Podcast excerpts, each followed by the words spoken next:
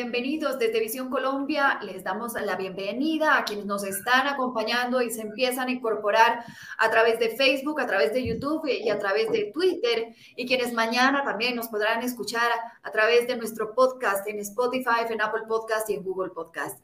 Este es un programa creado por el proyecto Visión Colombia. Visión Colombia reúne algunos centros de pensamiento de la mayor importancia del país y algunas organizaciones sociales Buscamos defender la democracia, el Estado de Derecho, defendemos las libertades individuales, defendemos la libertad de empresa y creemos en el debate de ideas. Creemos que es posible construir un país soñado en donde todos podamos dar nuestros puntos de vista, en donde todos podamos aportar para un mejor país, para el desarrollo de Colombia. Es por eso que todas las semanas hacemos estos encuentros en donde abordamos diferentes temas de interés coyunturales que están marcando el norte de nuestro país. Y les invitamos a que ustedes pueden participar, nos pueden escribir, mandarnos sus preguntas, sus comentarios y los vamos a estar leyendo y por supuesto vamos a tratar de contestar todas esas inquietudes que se generan. Quiero hoy dar la bienvenida a quienes me acompañan, eh, quienes están conmigo. Doy la bienvenida a Bernardo Henao, abogado, analista político y columnista. Bernardo, bienvenido, gracias por acompañarme. María, muchas gracias por la invitación. Pedro, un saludo muy especial a todos los que nos están escuchando. Eh, estaremos muy atentos hoy a responder todas las inquietudes que se tengan sobre este interesante tema. Y también quiero dar la bienvenida. El día de hoy me acompaña Pedro Medellín, economista, especialista en ciencia política, columnista del tiempo. Pedro, bienvenido. Gracias por acompañarme. Gracias, Ana María, a, a ti, a Bernardo, un saludo grande y a todas las personas que nos están viendo y escuchando a esta hora. Y no solo porque ocupe las primeras páginas, sino porque creo que conlleva la atención del país entero. ¿Qué se viene con los cambios en el gabinete del gobierno de Gustavo Petro. Ese es nuestro tema esta noche, ese es el tema con el que les invitamos a que puedan participar. Pedro, arranco con usted. Eh, se esperaba, es, pues hay quienes dicen que es normal que se hagan unos ajustes, pero nueve meses de gestión y salen ya algunos de los ministros. Hay quienes han dicho que esto es un tema netamente en radicalizar la postura con la que ganó el presidente Gustavo Petro. Eh, Ana María, yo tengo la impresión de que el presidente Petro tiene una angustia terrible porque el gobierno no logra arrancar. Su gobierno no ha tenido sino eh, anuncios, sino eh, ofertas, sino compromisos, pero hechos de gobierno no hemos tenido. Y creo que la gran angustia está en ese punto. Cuando el presidente hoy envía un tuit, saca un trino o alguna cosa de esas, donde ahora se comunica todo el tiempo pidiéndole a que, que va a pedirle a sus ministros, a su nuevo gabinete que trabajen por la noche, revela es una angustia porque el gobierno no arranca.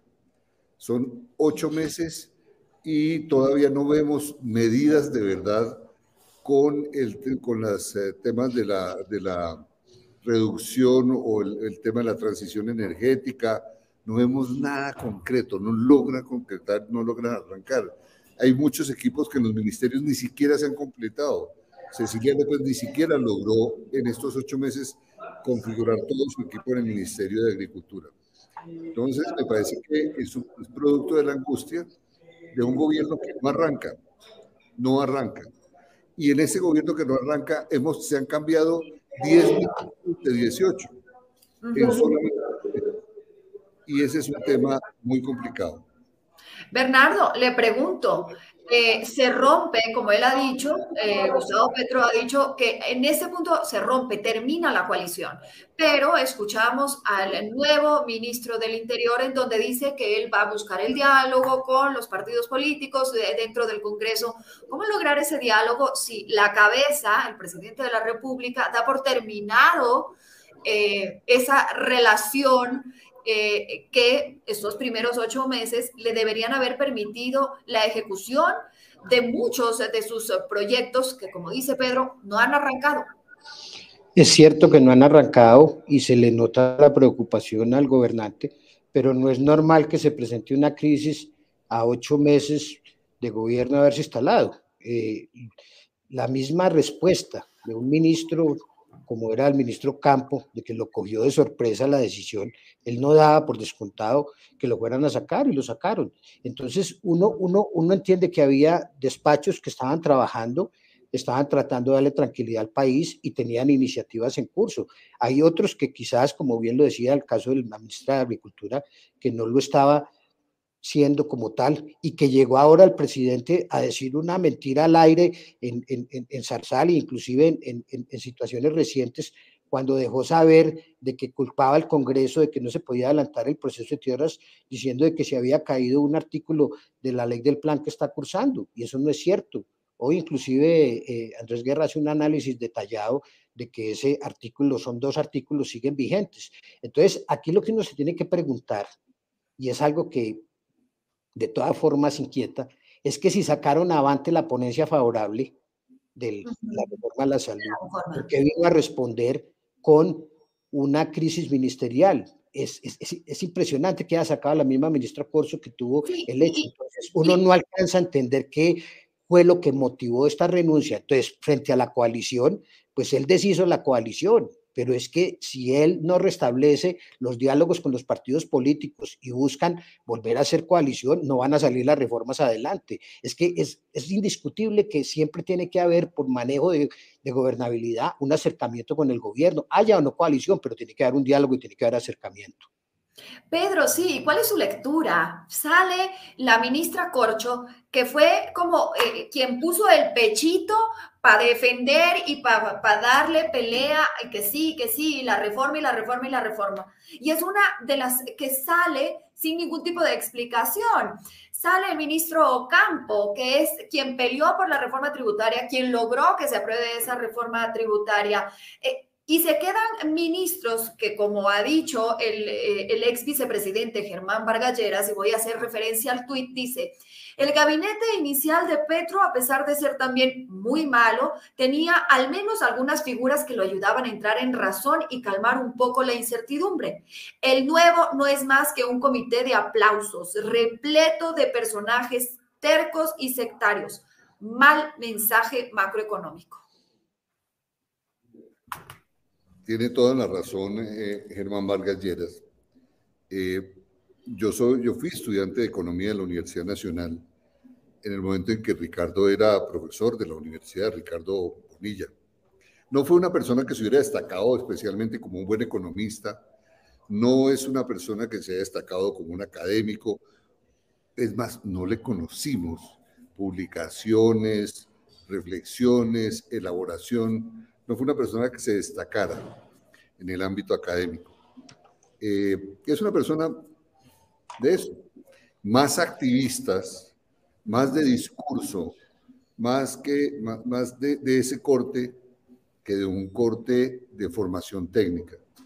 Eh, Ricardo, como ministro de, de, de Hacienda, tiene una distancia muy grande respecto al manejo de las finanzas con respecto a y ahí el gobierno, yo creo que, que el tema de, del presidente Petro, de tener un grupo, un comité de aplausos, para él yo creo que es importante ese tema.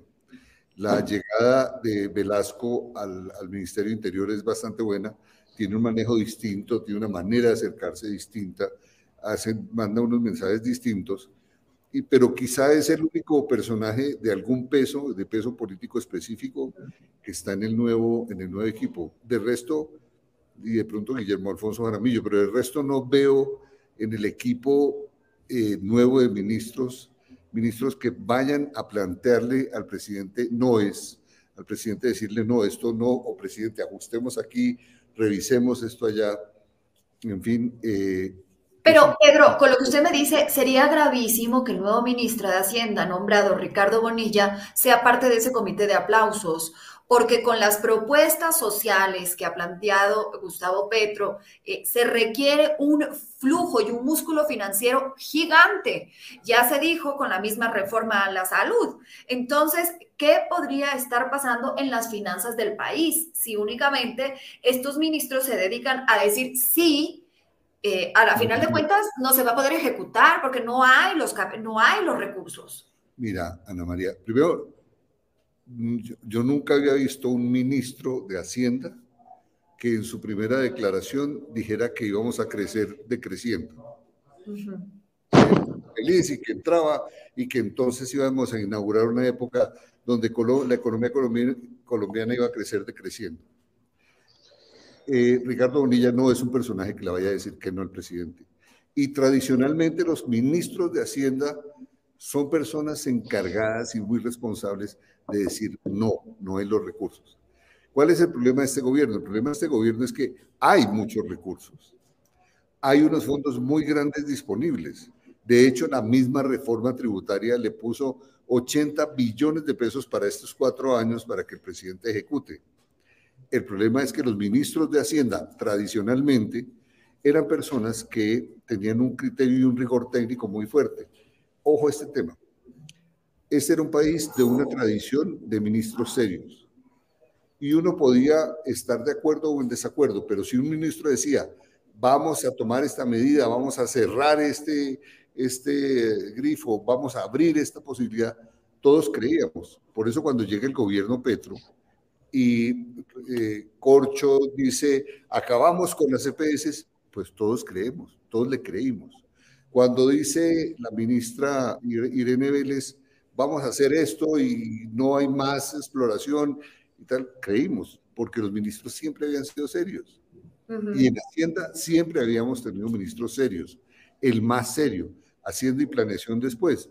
Pero, pero en lo de Ricardo yo no veo que sea un ministro que vaya a decir Presidente, eso no, para eso no hay, no hay dinero. Fíjense y recuerden lo que quedó de gestión financiera y fiscal de Bogotá después que Ricardo fue secretario de Hacienda del gobierno de Petro. Un drama, eso no, no, es un tema todavía que, está por resolverse. Entonces, a mí me preocupa mucho porque ese comité de aplausos y teniendo uno, la persona del tesorero, que le, le da la plata para lo que uno le pide, la perspectiva. No, es, no, es, un tan buen augurio. Bernardo, algo que llamó la atención fue la aparición del expresidente Santos eh, durante estas últimas horas, en donde le hace algunos cuestionamientos al eh, presidente Gustavo Petro. Siempre se ha hablado de que había ahí un pacto, una relación, que habían personas claves del santismo dentro de la administración de Gustavo Petro. Sale Prada, que era uno de los cercanos a Santos. Le pregunto, Bernardo, ¿esto fue un ponerle en regla al presidente Gustavo Petro? ¿Esto fue un marcar un distanciamiento con Gustavo Petro, sabiendo lo que se venía en esta elección de los nuevos ministros? A mí, a mí lo que está ocurriendo con, con Santos inquieta. Uno de los ministros que se quería mostrar era, era Prada y se estaba mencionando que inclusive era posible que pasara al Ministerio de Defensa pero en medio de esto surge este tema con Santos y desde luego lo que uno corrobora y que uno está viendo acá, pues es esa ruptura que se dio con el Partido Liberal, que se dio con todos los representantes de los sectores Samper y Santos y algo que empieza pues desde luego a quitar figuras de mucha trascendencia y relevancia. Por supuesto, a futuro en lo que se pueda hacer, que dijimos ahora, él va a tener que volver a tomar contacto eh, los representantes que quedaron por fuera del Partido Liberal no se esperaba y esta respuesta que dio en la forma como lo hizo eh, Petro, creo que inclusive no fue la más eh, diplomática ni la más respetuosa. Lo que comentan de lo que ocurrió en la Casa Nariño, en la forma como se dieron los retiros, pues fue muy desobligante y fue muy desobligante contra estos representantes. La ministra Corcho no estuvo allí presente. Yo creo que ella sintió lo que venía y desde luego no se presentó en ese Consejo de Ministros, pero en las circunstancias en que se está dando este gabinete, yo sí quiero creer que lo que quiso decir esta mañana, volviéndome al tema que le preguntabas ahora, Pedro, sobre el ministro de Hacienda, no tiene, digamos, esa experiencia que han tenido todos los grandes ministros de Hacienda que han antecedido en muchos gobiernos anteriores. Y los contactos internacionales son claves y fundamentales que se han reconocido en ese medio. Entonces, a mí acá, el distanciamiento de Santos lleva una, una ruptura que le va a dificultar la gobernabilidad y por supuesto, ese nombramiento que hicieron de este ministro de Hacienda no va a tranquilizar ningún mercado. Y a pesar de las declaraciones prudentes que dio esta mañana en la FM, queriendo pues decir que todavía no iba hasta que no estudiara los temas, él en los asuntos nacionales no tiene mucho resorte, es más bien conocimiento de los municipales. Pero En el tema del santismo y el samperismo, obviamente también va a jugar el tema de Gaviria, que si quiere sacar adelante sus reformas, tiene que ir a contar con ellos. En eso Alfonso Jaramillo y lo que dijo ahora Pedro, Luis Fernando Velasco, van a tener que hacer una tarea de aproximación y si no, se van a quedar enredados en esas, en esas discusiones y no les van a salir las reformas. Y les pregunto algo y arranco con la, la, misma pregunta a los dos. Pedro, arranco con usted.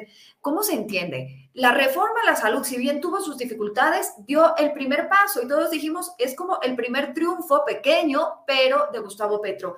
Y viene todo este revolcón y él termina esta eh, coalición con los partidos políticos en un momento crucial donde se tiene que aprobar la reforma a la salud, la reforma laboral, el plan de desarrollo, la reforma pensional.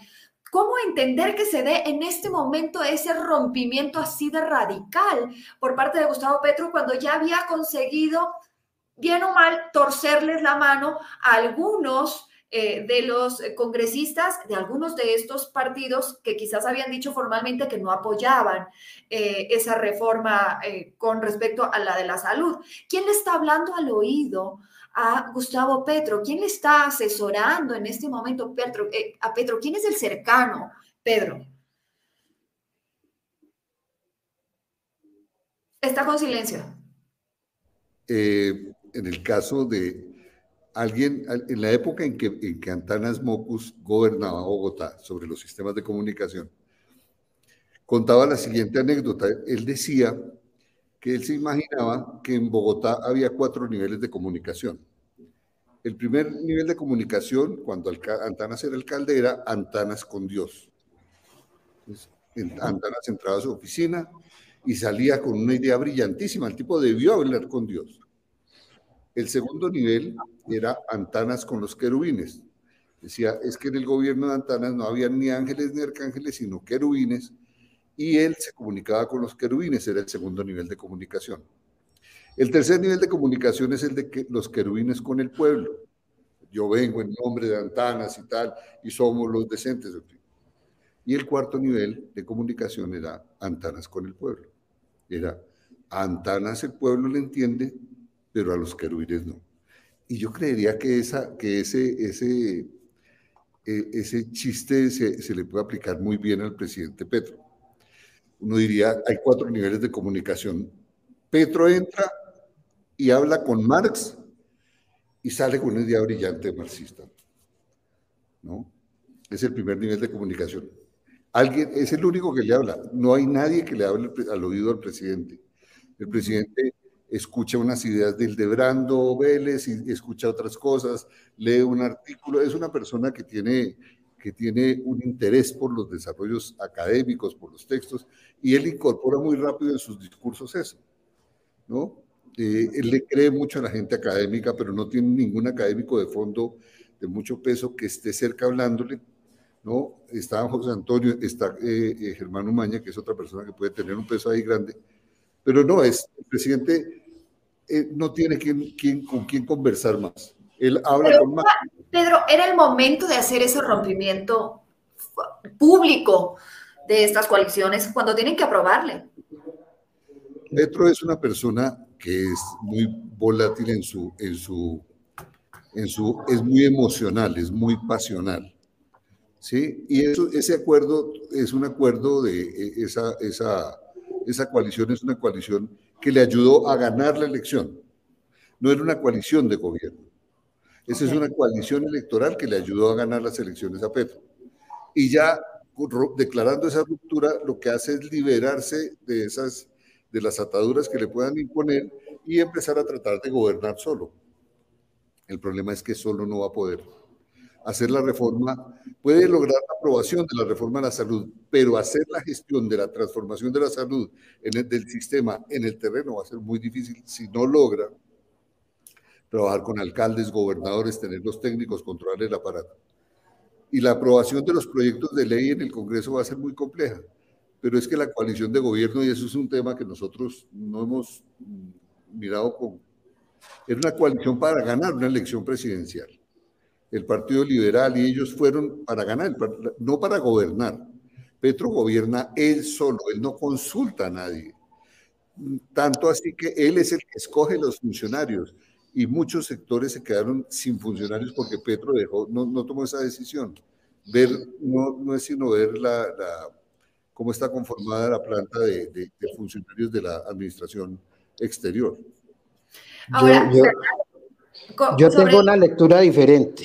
Yo, yo tengo una lectura que la ministra Corcho hizo todo lo que le ordenó Petro. No ella dándole ni hablándole al oído a Petro, no, Petro le impuso y fue intransigente la forma como presentaron esa discusión y la forma como llegaron a la votación.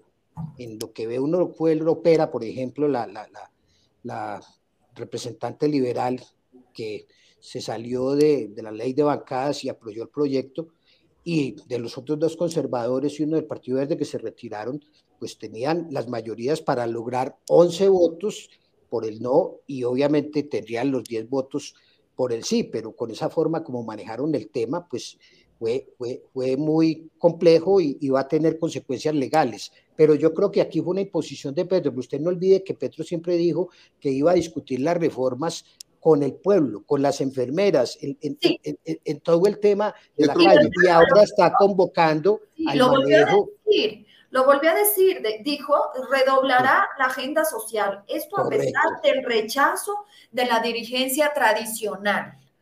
Eh, entonces, eh, ¿cómo, ¿cómo, entendemos esto? Esto va a ser, ya no va a ser, si no me aprueban en el Congreso, entonces, eh, pues, ¿qué? ¿Una guerra civil? ¿Qué, qué, qué nos espera?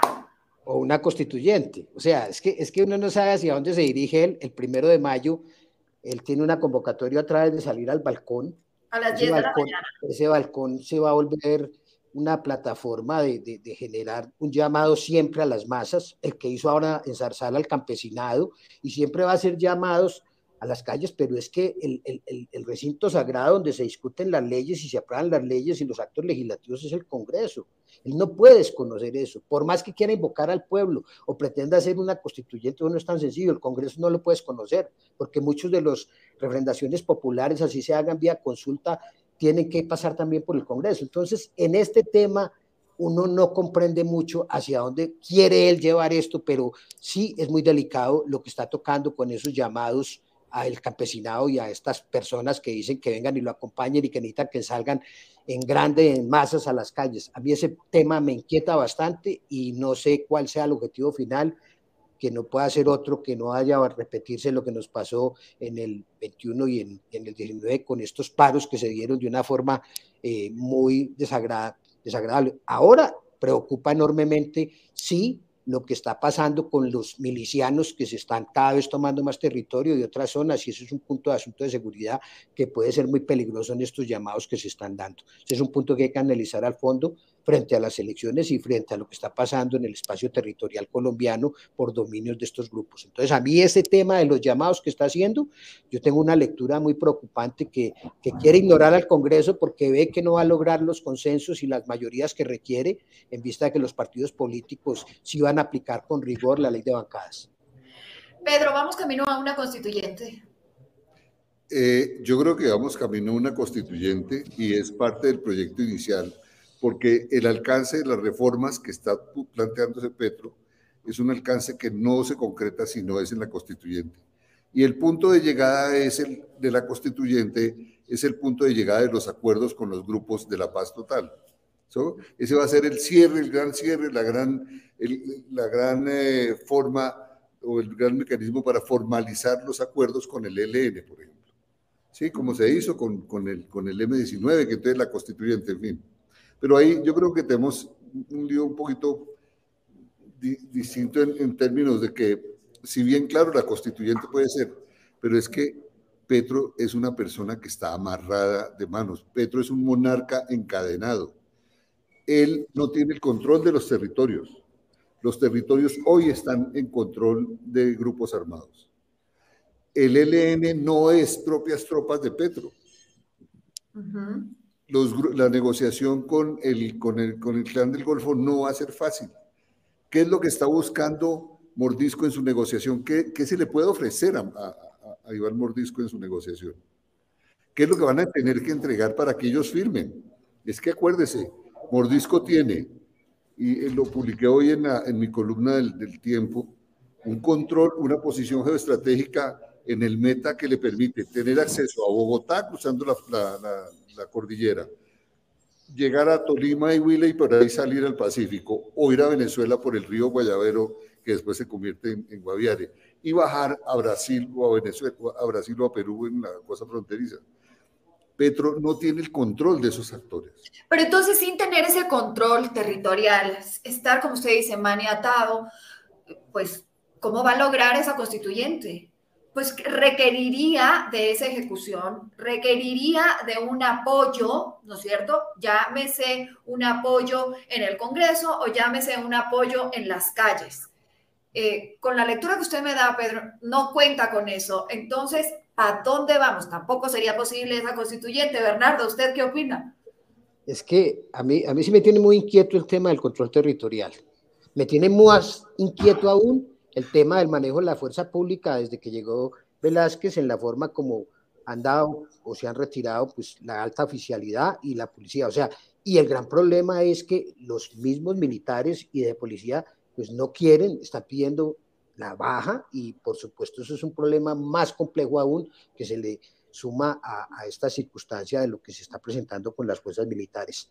Yo esa constituyente yo no la veo muy viable y no la, y no la veo eh, realizable en el tema del riesgo que hay en este momento por ese mismo control territorial. Es que ese control territorial es armado.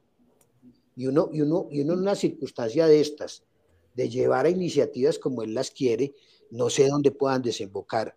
A mí, a mí me parece que él, indiscutiblemente, si quiere buscar gobernar y tener eh, las normas correspondientes ahora de todas estas reformas que pretende impulsar, la laboral, la pensional, toda, va a tener que ir a donde corresponde hacerlo.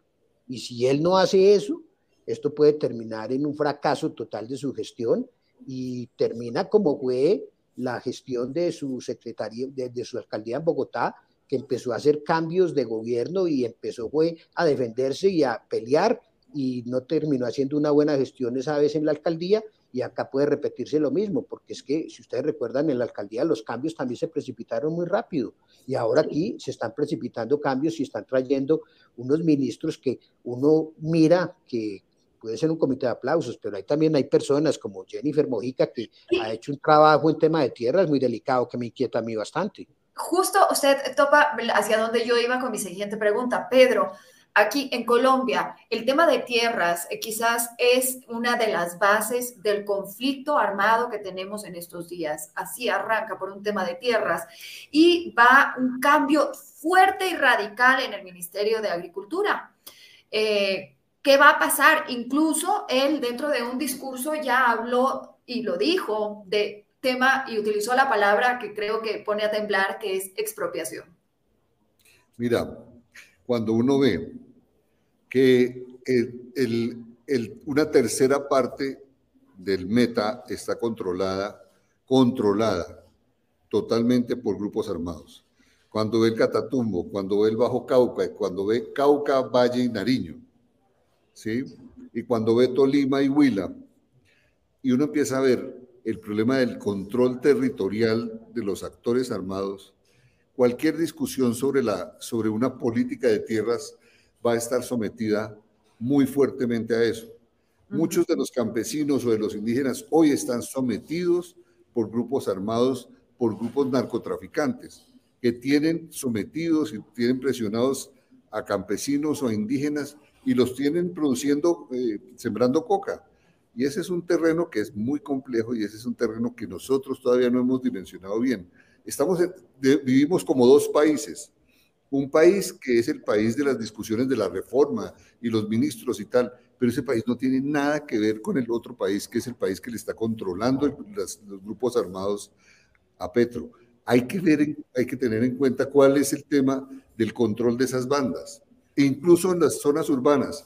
Las bandas que hay en Bogotá, hay más de 300 bandas armadas en, que controlan zonas de, de, la capital. Entonces, cuando empezamos a discutir el tema de tierras, podemos hablar de, de, de expropiaciones y de grandes políticas de tierras, pero es que resulta que el control de las zonas lo tienen grupos armados. Que les interesa que esos campesinos que van a recibir esa tierra sean productivos, pero para su proyecto, o bien para el Pero bueno, justamente para eso, justamente para eso, el ministro de Defensa el día de hoy, Bernardo, hacía una referencia y decía que no se puede ni, eh, ni agredir, ni combatir, ni perjudicar a los campesinos que siembran coca. Eh, que ellos han hecho esto porque no tienen otra opción y que es responsabilidad de los gobiernos pasados el que nunca se les dio una alternativa, Bernardo. Lo que pasa es que ese ministro es un irresponsable y ese, y ese ministro no quiere la fuerza pública y la peor ofensa que pasó al ejército, a las fuerzas militares, fue su nombramiento. Cuando él llegó, nosotros sabemos siempre cuál fue su postura con las fuerzas militares. Y si alguien había sido el muro de contención de atajar toda la subversión y todo lo que tenía que ver con estos grupos de izquierda ya de ideología marxista comunista alzados en armas, pues fue el ejército y las fuerzas militares los que lo atajaron. Pero él llegó acá y dio esa política que inició de una manera que cada vez se respeta más a la fuerza pública y no la dejan hacer nada. Lo, que ocurrió primero con ese militar que fue casi decapitado por un indígena que le puso un machete en el cuello y no hubo reacción, pues un antecedente de la forma como iban a ir poco a poco a ocupar espacio los indígenas y cierta población en contra de la fuerza pública. Esto viene a rematar con los pozos. Es que, es que lo, lo que ocurrió recientemente con, con, el secuestro de toda esa gente que estaba la policía allí, y la reacción que la tenía listo el ejército y le dan la orden para el rescate y el presidente y todo para la, el operativo y obviamente asume una responsabilidad, pues lleva a que la fuerza pública la tienen anulada por completo. Entonces, esta circunstancia de este ministro de venir a decir de que no se le puede hacer nada al campesinado, pues es el resorte de esa ideología que ellos manejan, donde hay que la autoridad no reconocerla, casi deslegitimarla, entonces, ¿en dónde va a quedar la seguridad nuestra de los colombianos? Es que aquí la gente no se ha puesto a pensar que los fines que persiguen todos estos grupos subversivos son todos los medios de lucha hacerse con el poder. Y el día que lo tengan realmente, en la forma como ellos pretenden y manejan, no crean que esto va a ser sencillo si lo llegan a conseguir. Ojalá nosotros como sociedad civil y el empresariado nuestro logremos reaccionar a tiempo. Esto está muy complicado y ese dominio territorial es tan avanzada y no creo yo que vaya a ser para venir a dialogar propiamente. Ellos vienen es por el poder a como del lugar. Eh, Pedro, hay algunos eh, ministros que se quedan eh, acompañando al presidente Gustavo Petro que han tenido mayor protagonismo que otros, entre ellos el canciller y también la ministra de Minas y Energía. Con referencia al canciller Álvaro Leiva, que se mantiene acompañándole, hoy veía un análisis que se hacía, un alto representante, el canciller de la India, estuvo aquí y cuestionaban el poco el, trato tan vergonzoso que se le dio. Ese era un poco el análisis que se hacía. Y estamos hablando de la India, que dentro de un año tendrá la mayor población a nivel mundial. Y estamos más enfocados en resolverle los asuntos a Maduro que en buscar los beneficios eh, propios que puede tener o las necesidades que tenga Colombia. Mira, eh, el problema, uno de los dramas que tiene el gobierno Petro es que el proyecto de cambio de Petro es un proyecto personal, pero no es un proyecto colectivo político. Y más grave aún, los ministros no han sabido entender y no han sabido gestionar ese cambio. Petro ha querido proyectar a Colombia en otro escenario internacional y plantearse como el salvador del mundo, etcétera, etcétera. Y eso es, legítimo. El problema es que el ministro no ha entendido qué es lo que tiene que hacer el ministro es más o menos una especie de cargamaletas del presidente, no ha logrado estructurar una política exterior, no tenemos política exterior, ¿sí? no tenemos una posición eh, internacional, una línea internacional que nos diga vamos en esta dirección. Uno no puede tener un canciller que tres minutos después de que el presidente saca ayer eh, el comunicado diciendo los nuevos ministros, eh, Leiva sale diciendo eh, le informo a todos los, a mis amigos y a mis enemigos que sigo siendo su canciller. ¿No? Leiva es un personaje, no puede salir con los chistes que salió con Panamá en el escenario de los Estados Unidos. no entiende la política exterior, no entiende el alcance de lo que significa ser canciller. Entonces, eh, creo que, que, va a ser, está haciendo un gran, un gran hueco al, al, al, gobierno de Petro y es una de las grandes defecciones y es uno de los grandes eh, problemas que está teniendo el gobierno colombiano porque no tiene ni una política exterior ni tiene un manejo de la política internacional y además tiene bloqueadas a todas las, a todas las embajadas porque no autoriza los nombramientos, no autoriza las asignaciones, no, autoriza los cambios y entonces eso está parado.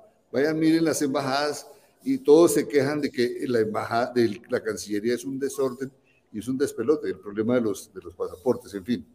Eh, es un drama, es el peor de los ministros hay tres ministros que se disputan seriamente el campeonato del, peor ministro, que canciller, el ministro de Justicia y el ministro de Defensa. Uno no sabe cuál de los tres es peor. Y, no, y, eh, Bernardo, usted. y también está Irene. O sea. Eh, no, no, no, no, no,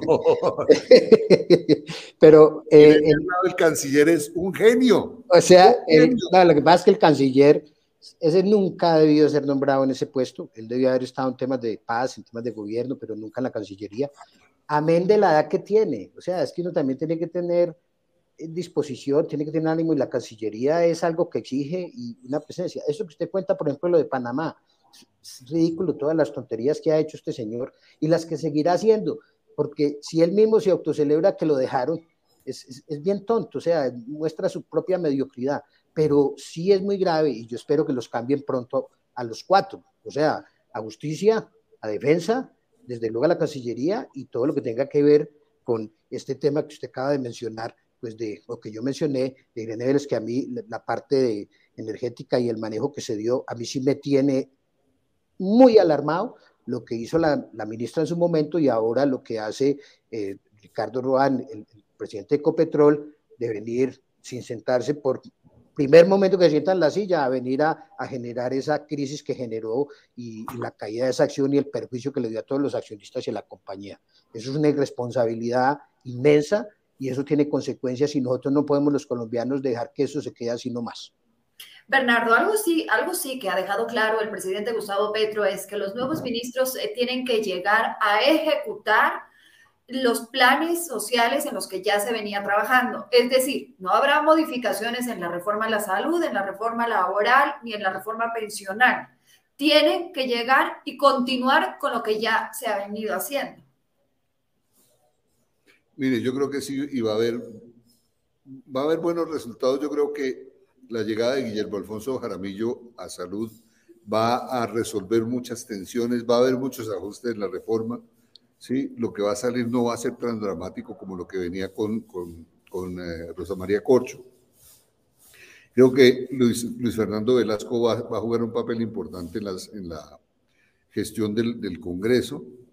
Y, y, el resto de los del equipo es un equipo que va a tratar de hacer, pero es un equipo con muy poca experiencia en el, en el plano nacional. ¿sí? Eh, William Camargo es un personaje que conoce el sector de, infraestructura, puede hacer la tarea que, que, está prevista. Fue funcionario del gobierno distrital de Petro, entonces se conocen bien, puede tener resultados en ese, en ese frente, pero van a ser resultados muy limitados porque tienen unos problemas serios. Ellos tienen muy buena política, muy buena discusión política, pero tienen una pésima capacidad administrativa y gerencial. Y eh, con eh, todos estos eh, movimientos se hablaba, Bernardo, entre pasillos y se decía que un poco la negociación o, el, o el, lo que estaba detrás con el presidente o el expresidente Santos era que Petro nombrara al presidente Santos para la ONU. Y eso un poco ha cambiado y quien sería nombrado, es lo que dicen los pasillos, sería Ocampo, sería el designado por el presidente Gustavo Petro. ¿Les suena que puede tener algo de lógica o no? No creo, no, no me parece y, creo que eso es como dicen un, tema de chismes de pasillo. Aquí, aquí, aquí lo que está en juego es el tema de la paz total y la paz de, de Santos. Santos hizo supuestamente la paz con, con las FARC, pero estamos viendo que esa paz fracasó. Es que si uno se dice ahora que hay disidencias y ellas ahora dicen que no son disidencias y se ponen el brazalete de las FARC, Yo pregunto dónde quedó la paz entonces que se hizo con Santos.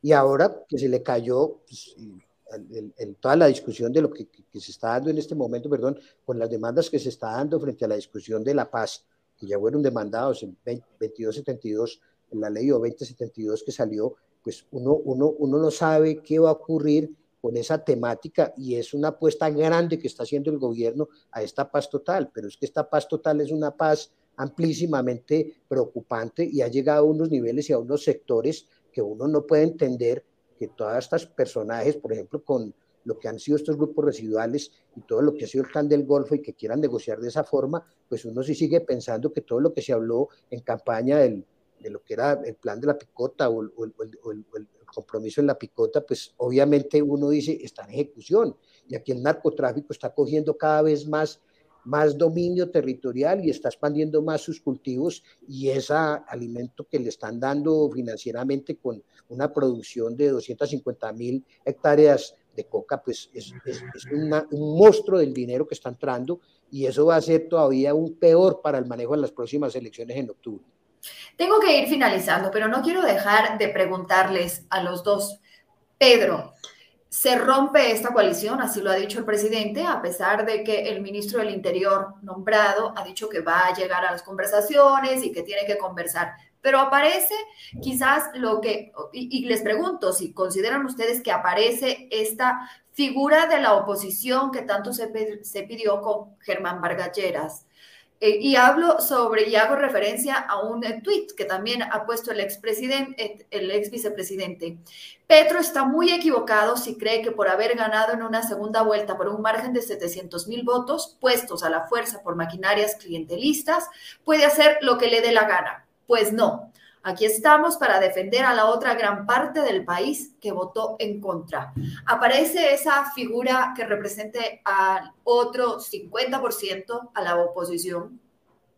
Yo creo que sí, sí. Y, y Germán Vargas va a tener un papel muy importante en la política y sobre todo está mostrando capacidad de manejo en el Congreso, peso político y peso efectivo y disciplina en su partido Cambio Radical está votando como, como Vargas Lleras dice.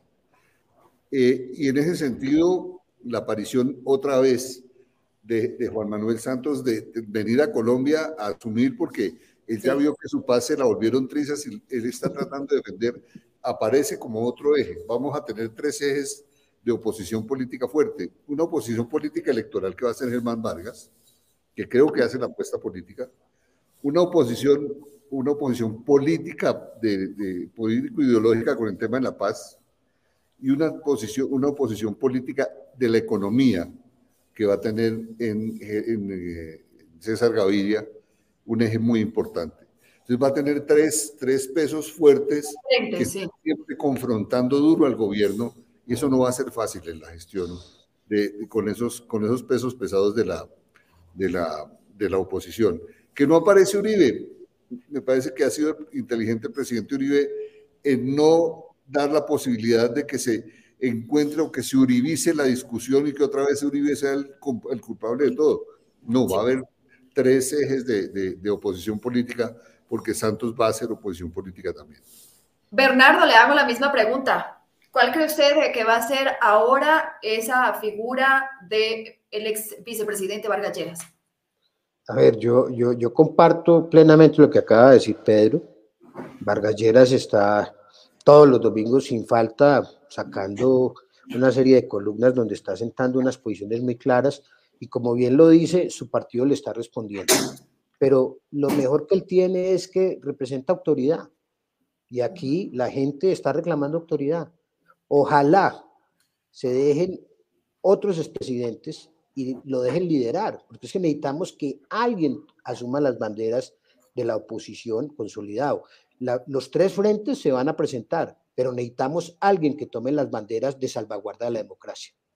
Y Germán Vargas fue ministro de Defensa y conoce muy bien también todo lo que está en juego y cómo se puede o no perder el país si dejamos que continúe este dominio territorial. El presidente Uribe lo había rescatado, ahora lo tienen ellos y estamos en una situación más delicada aún por todos los problemas que no hemos mencionado aquí de Venezuela y todo el tema que tiene que ver con el manejo geopolítico con China y Rusia y todo lo que se está dando a nivel mundial y el juego que quieren dar ahora acá y lo de México, por ejemplo. Entonces, son circunstancias bien complejas, bien difíciles, pero yo sí creo que Germán Vargas Lleras va a ser una figura que va a empezar a sonar bastante. Respetando su tiempo y agradeciéndoles, eh, pues cumplo con la labor de dar por terminada esta charla, pero con seguridad de que pues nos volveremos a encontrar, nos volveremos a ver de verdad. Y les agradezco mucho, Bernardo, Pedro, muchas, muchas gracias por haber estado compartiendo este espacio de Visión Colombia. A María, muchas gracias. Y a quienes nos han acompañado, pues les invito a que puedan esto compartirlo por Facebook, por YouTube y también lo pueden hacer por Twitter. Mañana escucharnos en, en nuestro podcast y nos vemos la próxima semana, como siempre, dándoles las gracias por esta discusión, por este análisis y por compartir este espacio. Que tengan una buena noche.